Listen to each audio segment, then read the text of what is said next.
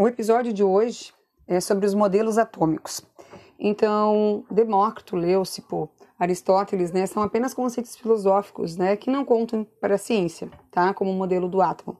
Então, por isso começamos com o modelo atômico a partir de John Dalton, em 1808, no qual então identificou o átomo sendo esférico, maciço, indivisível e indestrutível. Apelidou-se o modelo de bola de bilhar, no qual átomos iguais tinham massas e tamanhos iguais, certo? Assim como elementos químicos diferentes possuíam tamanhos e massas diferentes.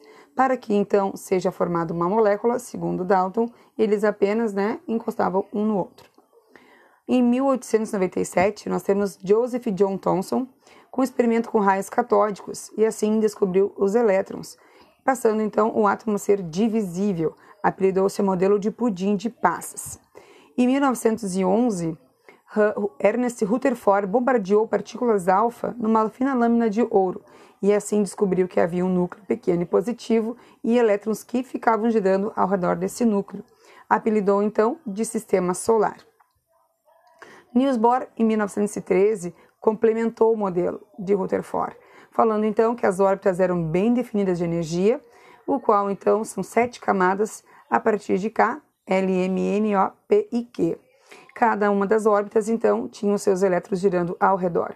Esses elétrons não possuíam energia, certo? Apenas orbitavam em torno do seu núcleo e, quando recebiam de uma fonte externa, ele pulava para o nível mais afastado e, quando parava de receber energia, ele voltava para o seu estado de origem.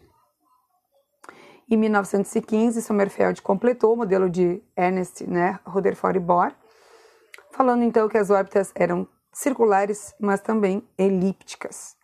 Louis de Broglie, em 24, eh, postulou sobre a dualidade eletrônica, o comportamento dualístico do elétron, ou seja, ele podia ser tanto considerado quanto ma como massa, assim como energia. Heisenberg, em 1926, postulou o princípio da incerteza, no qual diz que não é possível precisar a posição e a velocidade do elétron ao mesmo tempo. Ives Schrödinger, em 1927, postulou sobre a teoria do orbital atômico. Orbital é a região mais provável de se encontrar um elétron.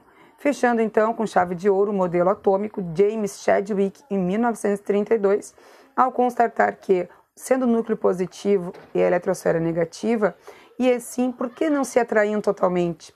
Então, postulou a presença né, do neutro na região nuclear, que não permite né, que tanto os prótons e os elétrons atraiam-se totalmente. Até a próxima aula.